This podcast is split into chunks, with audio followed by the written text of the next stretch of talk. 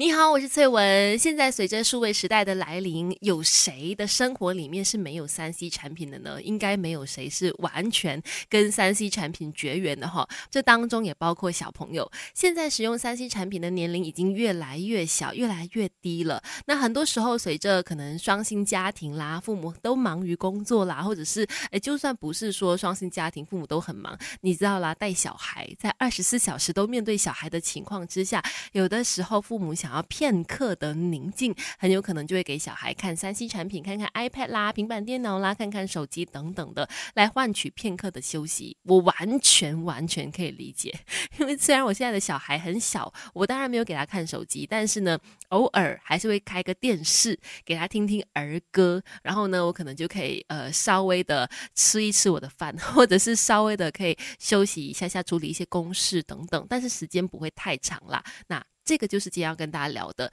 三 C 来育儿是不是可行的呢？如果真的是没办法，呃，完全不让孩子去碰三 C 产品，其实也不需要完全不碰啊。我觉得随着现在科技的发展，三 C 产品已经在我们的生活里面了。你要跟他完全没接触的话，可能对于小朋友来说也不见得完全是好事，因为以后的发展，他可能上课的时候还是会接触到嘛。所以适当的接触，适当的使用三 C 产品，可能还是有它的必要性的。只不过今天要来聊的就是三 C 育儿。我们应该要注意的地方在哪里？等一下跟你聊更多。Melody 亲密关系，陪孩子长大，当孩子玩伴，育儿之路一起走。身处在数位时代，很多时候大人都深陷在我们的三 C 产品当中，更别说是小孩了。可是怎么样可以让小朋友是适当的接触、健康的使用三 C 产品这件事情就很重要、很关键啦。很多时候真的是看父母怎么样去给小孩去使用的。那首先第一个就是一定要去注意孩子使用三 C 产品的时间喽。根据美国小儿科医学学会针对小朋友去使用三产品提供的建议跟。指引他们说，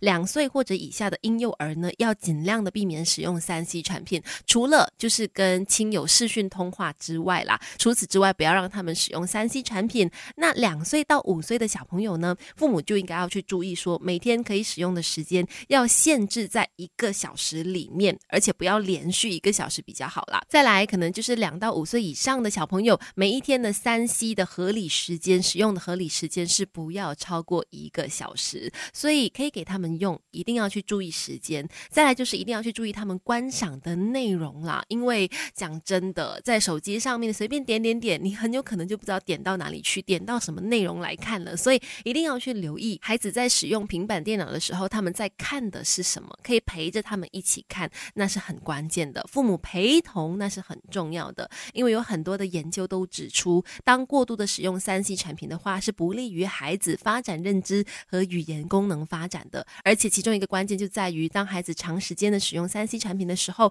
就会少了跟人真实的互动。这么做的话是不利他们的语言学习的，而且跟大人之间的隔阂也会越来越大。慢慢的，他们在家里不懂得跟家人相处，去学校跟同学相处的时候，可能也会面对到一些障碍的。这些都是家长在给孩子在使用三 C 产品的时候，一定要去留意的地方。注意时间，注意他们看的内容，以及要父母陪同在身边，而且。过度的使用三 C 产品，对于小孩来说，真的有很多负面影响。Melody 亲密关系，陪孩子长大，当孩子玩伴，育儿之路一起走。继续在 Melody 亲密关系，今天我们说到三 C 育儿嘛，不是不行，肯定要来去注意使用的时间啦，还有他们看的内容等等的。而且说真的，也必须要告诉父母，虽然我知道一些父母可能不想听，觉得说，哎呀，我就是只有这个时间可以让他去使用三 C 产品，我可以安静下来嘛。那真的不能够太多。因为你知道，三 C 育儿它有一些后遗症的，最常见的就是小孩睡眠不足。